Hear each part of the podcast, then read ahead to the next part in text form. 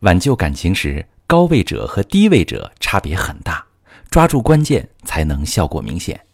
你好，这里是中国女性情感指南，我是许川，用心理学带你找到幸福的方向。遇到感情问题，直接点我头像发私信向我提问吧。在我的工作中，经常遇到学员想挽救自己的感情。针对我最近收到的提问，想跟大家说说，感情中处于高位的人和处于低位的人，在做挽回时，行为动机往往有很大的区别。高位者，他们的感受是强烈的落差感和损失厌恶感。处于感情高位的人，一般在之前的关系里占上风。这里的高位不是单纯的性格强势，而是他爱你比你爱他多得多。你可能比较强势。也可能内敛，但是在感情里一直是他迁就你、宠爱你、照顾你的情绪、顺从你的安排、满足你的需求，以你为中心。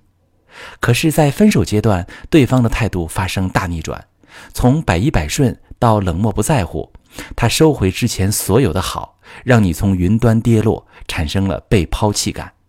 于是你会形成很大的心理落差。同时，看着之前手里似乎不重要的东西就要失去时，还会产生一种损失厌恶感。在这两种心理的作用下，你会进入一个挽回的脑风期，对失去的恐惧感，对被抛弃的厌恶，这些会让你发了疯似的去挽回对方，想要让他继续对自己好，不要离开自己。所以，挽回时更多的出发点是希望对方用以前的方式继续爱自己，延续之前高低位的相处模式。这种挽回很难成功，因为对方离开可能并不是不爱了，而是因为糟糕的相处模式。你们一直处于付出、索取、顺从、控制的模式里，他在感情里一直被消耗。面对他的付出，你没有给予回应。没有看到他的需求一直被压抑，所以最后他累了，继续不下去了，失望极了，就会忍痛分手。这类情况去挽回时，需要先看清自己的内心，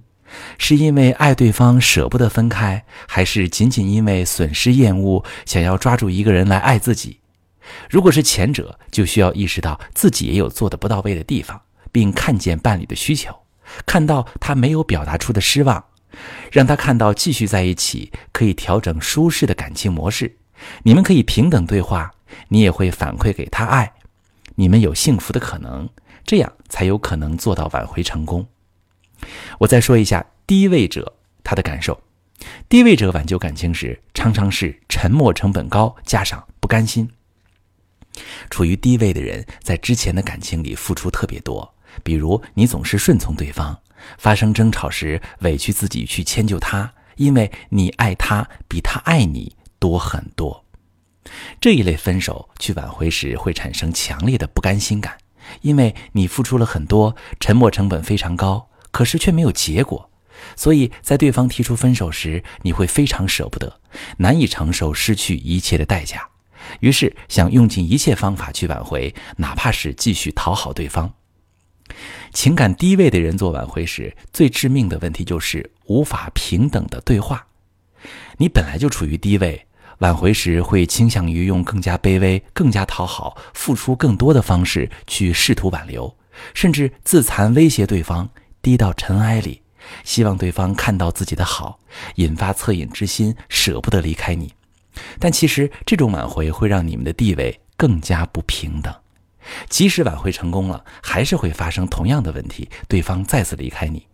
所以，情感低位者去挽回时，首要的解决问题就是扭转不平等的地位，同时增加自己的吸引力，做好二次吸引，让对方重新爱上自己，拿回感情的主动权，而不是用乞求、卑微的方式去挽留对方。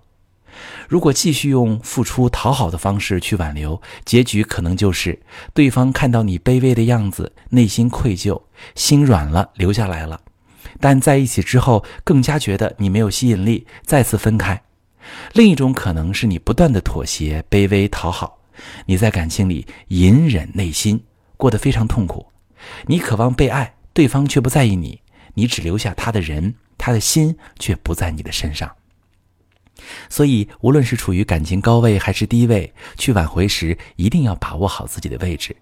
既不能用过高的姿态，也不能用过低的姿态去乞求，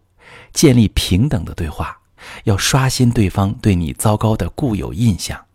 只要懂得建立舒适的相处模式，拥有爱的能力，让对方感到重新跟你在一起会很幸福。